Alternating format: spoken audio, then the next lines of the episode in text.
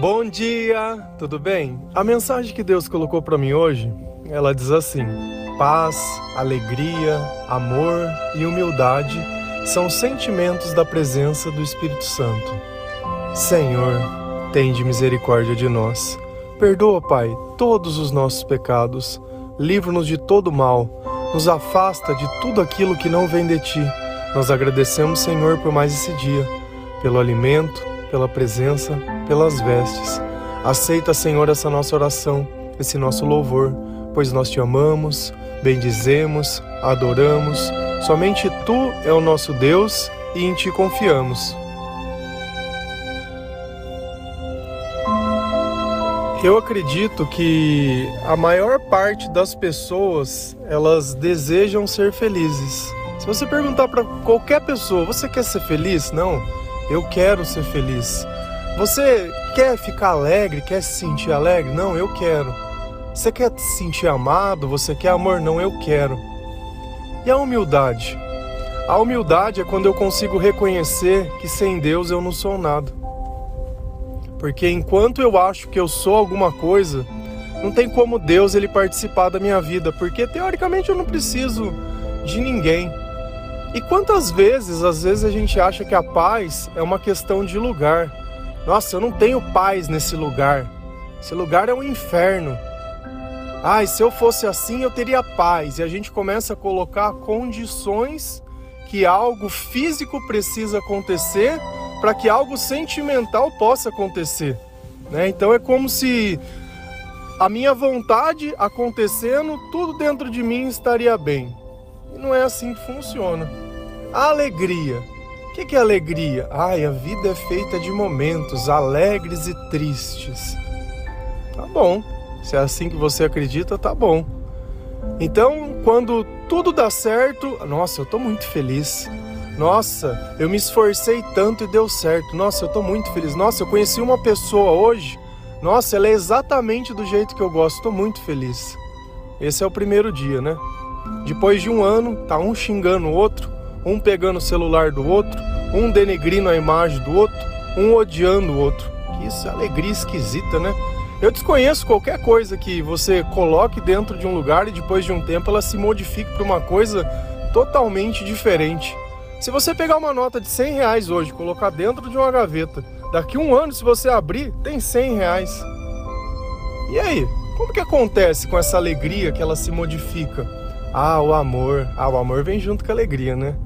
Nossa, tô apaixonada, amiga. Nossa, pensa num cara 10. Pensa, trabalhador, de família boa. Pensa, olha, bebe, mas só um pouco só. Só um pouco. Ah, ele teve umas relação, tem lá uns negocinhos, mas é normal, normal, normal. E aí, não, tá apaixonado? Não, tô apaixonado. Daqui um ano, a mesma história da alegria. E a humildade? A humildade a gente acha que é pobreza. Não, família humilde. Que a gente fala? Quando a gente fala isso, a gente está falando que é uma família pobre? Humildade não é pobreza. Jesus é um exemplo de humildade. Mesmo sendo Deus, humilhou a si mesmo a condição de servo. Então, segundo Deus, humildade é quando nós rebaixamos quem nós somos. Nós não usamos da autoridade que nós temos para impor algo. Quer um exemplo disso? Você já ouviu alguém falando, você sabe com quem você está falando? Quer impor autoridade sobre alguma coisa desse mundo. E Jesus ele não tinha necessidade disso para ser ouvido. Você imagina se ele chegasse nos outros e falasse assim: Você sabe com quem que você está falando? Eu sou o filho de Deus, sou Jesus, eu sou aquele que os profetas falaram. Eu não preciso fazer nada disso. Quando Deus está do nosso lado, nós não precisamos usar a autoridade dele para que as coisas aconteçam. Por quê? Porque a vontade de Deus, ela é soberana. Agora, note que tudo isso que foi descrito são sentimentos, comportamentos que indicam uma única coisa, que o Espírito Santo está perto de nós. Só isso. Então, para que eu tenha esses sentimentos, não existe a necessidade de eu conhecer alguém, não existe a necessidade de acontecer uma coisa do jeito que eu quero, eu não tenho a necessidade de me engrandecer O que, que Deus fala? Os humilhados serão exaltados. Então, quando eu tenho um pouquinho mais de conhecimento da palavra de Deus, eu consigo entender que a minha paz, a minha alegria e o meu amor, eles dependem do meu relacionamento com Deus. E um relacionamento com Deus começa a se construir como? Através da oração, através da palavra de Deus, através de louvores, através da obediência das coisas que eu aprendo na palavra, porque não tem como eu obedecer algo que eu não conheço. E assim nós vamos construindo um relacionamento. Ah, eu não acho que isso, acho que isso daí você está inventando. Então vamos ler lá na palavra. Gálatas 5, versículo 22 a 24. A palavra ela diz assim: Mas o Espírito de Deus produz o amor, a alegria, a paz, a paciência, a delicadeza, a bondade, a fidelidade, a humildade e o domínio próprio. E contra essas coisas não existem lei. As pessoas que pertencem a Cristo Jesus crucificaram a natureza humana delas, junto com todas as paixões e desejos dessa natureza. Então vamos lá, vamos se debruçar sobre o Evangelho. O que, que o Espírito de Deus produz? O que, que a presença do Espírito Santo produz na nossa vida? Amor, alegria e paz. O que mais que vem junto? Paciência, delicadeza, bondade, fidelidade, humildade e domínio próprio. Então, às vezes você quer sentir paz, né? Eu quero ter, ah, eu queria ter paciência. Ah, eu não tenho paciência para certas coisas. O que, que você está falando? O Espírito Santo não está perto de mim. Ah, mas eu queria ter paciência. Oração. Olha, só. Não preciso comprar um livro, não preciso fazer um curso, não preciso, é, sei lá, fazer uma rotina. Não, porque é a presença de Deus que nos capacita a sentir esse tipo o espírito produz, produção, gerar. Olha outra coisa que ele produz: delicadeza. Nota que às vezes a gente perde a paciência e já dá uma no meio da pessoa. Essa ideia de ficar alfinetando, jogando na cara e sempre criando tumulto. O que é a delicadeza? Delicadeza é você mesmo no meio da tribulação continuar sendo você mesmo. Continuar de boa, continuar em paz, continuar confiante que é a bondade? É a capacidade de amar os outros sem interesse, de querer ajudar, de ter empatia, de se colocar no lugar dos outros, de fazer pelos outros aquilo que você gostaria que eles fizessem por você, ainda que na maior parte do tempo eles não façam. Por quê? Porque a bondade depende de Deus. E às vezes você está esperando bondade de gente que não tem Deus e aí fica frustrado. E aí você vem e fala assim: ai, mas eu faço tudo para os outros e ninguém faz nada por mim. Louvado seja o Senhor que permite você ser bom. Ai, mas os outros. Meu, aí a questão onde você está semeando, a quem você está oferecendo a sua bondade. A quem é cristão, a quem é irmão na fé, ou a quem não, nunca vai te retribuir, porque não é a natureza. Essa não é a natureza do mal. Olha uma palavra que eu adoro aqui, ó. Fidelidade. Fiel. Ah, o teu marido te traiu? Hum, você também traiu? Hum, ah, não, mas não foi físico, só foi só uma conversa. Então, olha que para a gente poder ser fiel, fidelidade, é preciso que o Espírito Santo esteja conosco. Senão a gente vai ser tentado pelas nossas paixões o tempo inteiro, o tempo todo, o tempo todo. E como que nós vamos resistir ao diabo sem Deus? Não tem jeito. As armas são espirituais e eu sou carnal, vendido ao pecado. E aí? E aí? Não é à toa que tantos casamentos eles estão se acabando. Não é à toa que hoje, nos dias atuais, né, que tem essa essa sensualização de tudo. Você abre a internet, tá o tempo todo alguém insinuando sexo em alguma coisa. E aí, não vai ser tentado? Vai. Tem como ser fiel sem Deus? Por um tempo, sim. Vai chegar um tempo que não. Porque se a fidelidade fosse uma questão de esforço, Deus não colocaria na palavra que o espírito dele produz isso. Então não é uma questão do seu marido ser um sem vergonha ou de você ser uma pessoa que podia ser um pouquinho melhor. Mas é a ausência de Deus na nossa vida que acaba alimentando essa outra parte nossa que é a nossa natureza. E aí não adianta. Não adianta você pegar o celular, não acha que é porque você está ali presente, porque você liga 10 vezes, porque você pergunta onde está, que ele vai deixar de fazer o que ele tiver que fazer. Porque dentro do coração dele não existe Deus.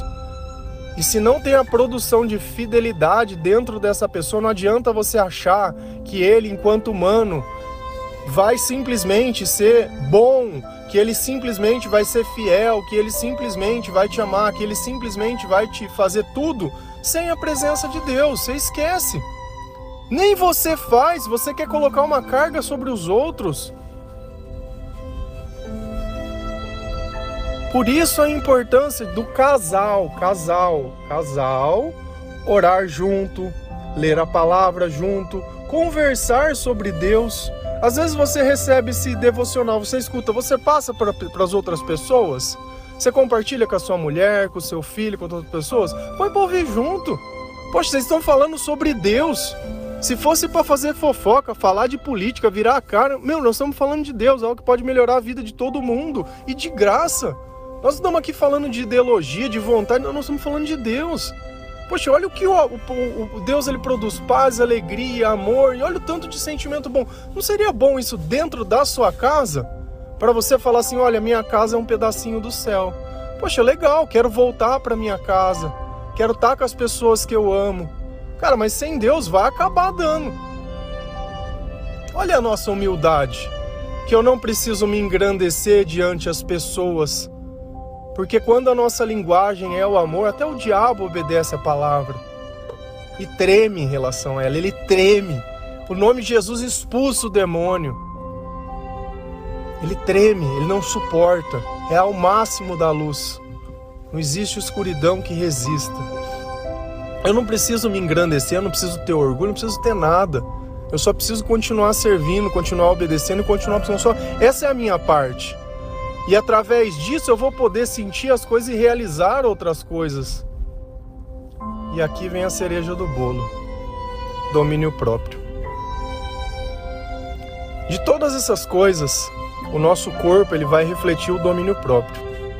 Diga um viciado que não consegue deixar de fumar, que não consegue deixar de beber, que não consegue deixar de usar droga, que não consegue deixar de tomar remédio. Eu não estou falando remédio que ele está curando uma doença, mas remédio que ele está tomando por uma causa psicológica, por uma causa espiritual, para que ele não sinta as consequências da vida que ele leva.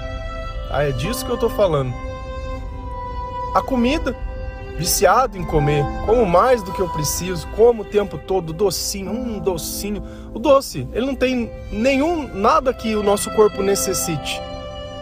Nada nutricional dele nos é necessário. Nada, nada. O refrigerante, quando você toma, açúcar que ele tem dentro, não é nada necessário para o seu corpo, não absorve nada, ele só pega a energia e vira gordura, só isso. Então por que não fazer escolhas que vai ter nutrientes, que de repente a tua unha não vai ficar ruim, o teu cabelo não vai ficar caindo, tua cara não vai ficar cansada. Não... Cara, por que não fazer escolhas melhores? Por que não? É a mesma coisa. Por que, que na hora que você vai tomar lá o refrigerante, toma alguma coisa zero, sei lá, ou água? O suco também, por mais que a gente ache, o suco é pura energia. É pura, pura, puramente. E eu não estou dizendo para você, ah, mas eu vou tirar. Não. Eu estou dizendo que essas coisas elas são perigosas e é o uso que a gente faz delas. Ah, vou tomar uma taça de vinho. Pode tomar, não tem problema nenhum. Jesus não fez o milagre de transformar água em vinho? Mas será que ele fez isso para todo mundo ficar chapado? Não, não. Esse é o ponto. Qual o uso que nós, qual a relação que nós temos com a comida? Ah, eu preciso comer um doce. Precisa por quê? Quem disse que isso é necessário? Eu não como. É o uso que a gente faz das coisas, é como a gente administra a nossa vida, é como nós cuidamos daquilo que Deus nos deu na terra e vai ser só através do domínio próprio. E de novo, quem produz? Deus. Por isso que a nossa vida ela começa a entrar no eixo quando nós entregamos ela ao Senhor Jesus. E olha o que ele diz: e contra essas coisas não existe lei contra o amor, contra aquilo que Deus produz, não existe nenhum pecado nisso. Tudo isso é bom.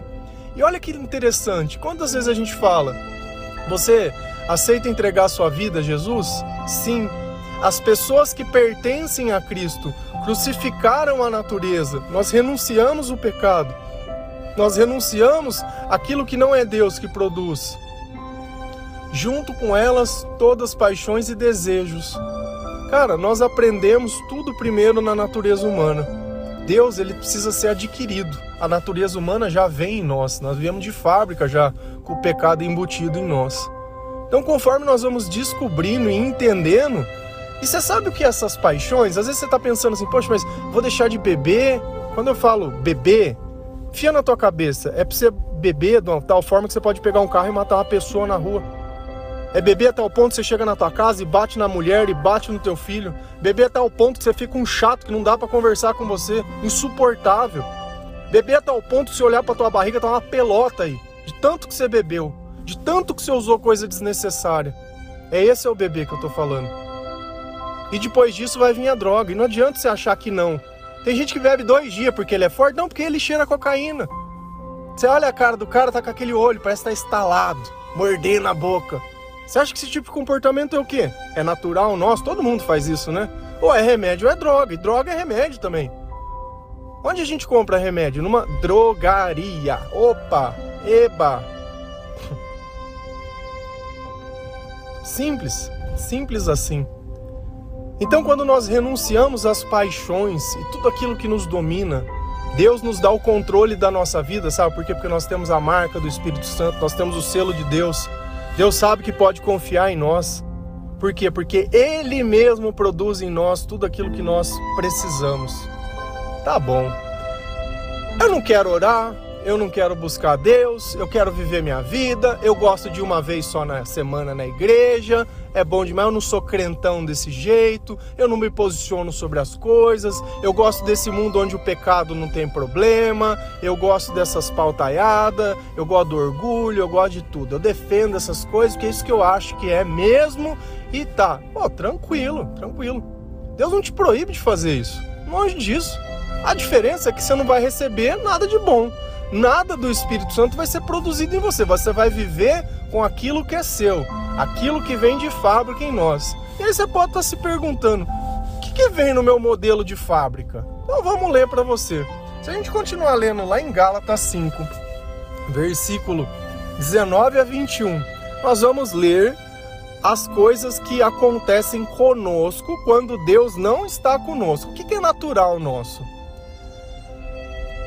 As coisas que a natureza humana produz são bem conhecidas. Elas são a imoralidade sexual, a impureza, as ações indecentes, a adoração de ídolos, as feitiçarias, as inimizades, as brigas, as ciumeiras, os acessos de raiva, a ambição egoísta, a desunião, as divisões, as invejas, as bebedeiras, as farras e outras coisas parecidas com essas.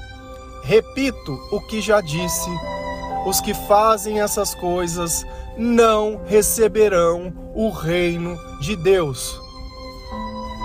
Ponto. Ah, eu sinto ciúme. Não receberão o reino de Deus. Ah, eu gosto de sair, só bebo uma cervejinha só de vez em quando, final de semana.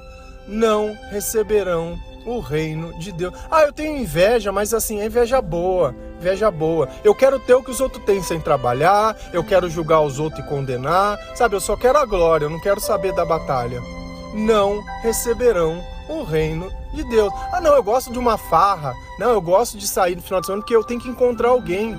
Não receberão o reino de Deus. É simples.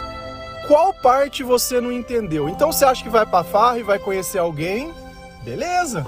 Não receberão o reino de Deus. E aí você quer pegar essa pessoa da farra e vai chamar ela de amor e vai achar que ela é fiel a você, e vai achar que você tem o controle da vida dela, e vai achar um milhões de coisas. Meu, nem você e nem ele vai receber o que vocês estão achando que vão.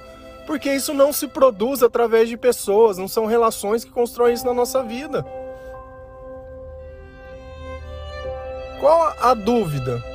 Qual a dúvida que, se você conhecer uma pessoa sem Deus, todas essas coisas vão estar na vida dela? As divisões e as desuniões. Ai, meu casamento acabou. Ué? Mas você casou dentro da igreja? Não, eu casei. E você tirou Deus de dentro da igreja e levou para tua casa? Não, eu só levei o vestido e a aliança só. E a Bíblia? Ah, ela estava aberta lá só, mas nunca li. A Bíblia, quando ninguém leu a Bíblia fechada ou a possuiu o livro Bíblia, é um livro qualquer. Quando eu leio aquele livro, eu evoco o Espírito Santo. Quando eu pratico aquele livro, o que está naquele livro, é Deus vivendo atra através de mim. As inimizades, ah, eu odeio aquela pessoa. Nossa, como ela é falsa. Nossa, já caiu do cavalo. Nossa, caiu a máscara. É, pessoa de Deus? Não, mas é, é da igreja. Pessoa de Deus? Porque se pratica essas coisas, não receberão o reino de Deus. Não é o lugar que você frequenta que faz quem você é. É o que você pratica que diz quem você é. Nós somos o que repetidamente fazemos. Nota, não é o lugar, não é o cargo, não é o título.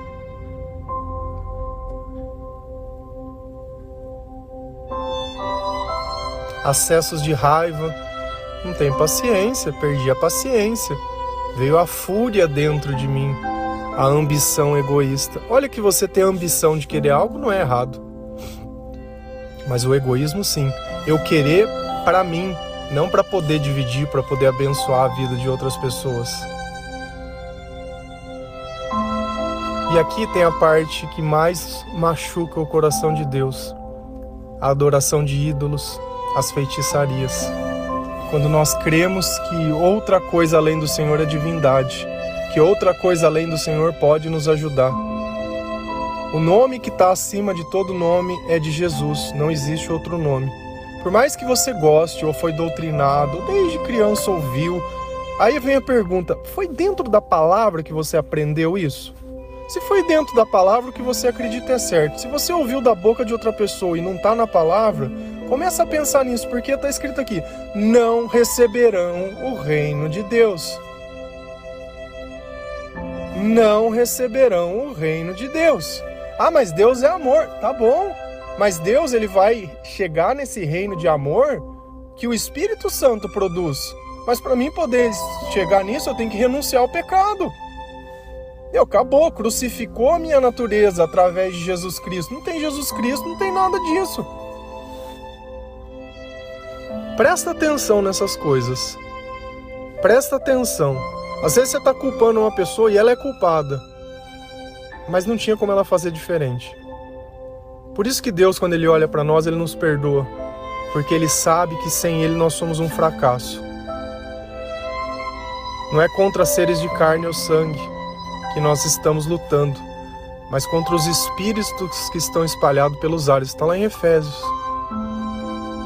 Então para de focar em pessoas. Primeiro foca em Deus, se fortalece Cuida do teu corpo, cuida da tua mente, cuida do teu espírito. Depois você vai aprender a sentir tudo isso que Deus está dando. Depois você consegue perdoar e fazer. E perdoar não é trazer o mal de volta para tua vida. Porque existe arrependimento na presença de Jesus. Sem, você vai sempre ficar sendo feito de palhaço ou palhaça. Não é isso que está faltando na tua vida. O que está faltando na tua vida é Deus. Não é ninguém que vai vir para te fazer feliz. Ninguém. Ninguém é o Senhor. Amém? Que Deus abençoe cada um de vocês, que o Senhor possa tocar o seu coração a entender tudo isso que foi anunciado hoje, que sem o Espírito Santo nós nada somos, que o reino de Deus está sendo rifado por coisas sem valores, que talvez a sua vida ainda hoje pareça que essas coisas são necessárias, porque te parece que é a única coisa que te faz feliz. Você está trocando a sua salvação por migalhas. Pode ter certeza disso. Que Deus tenha misericórdia de nós. Amém? Feliz a nação cujo Deus é o Senhor. Um bom dia.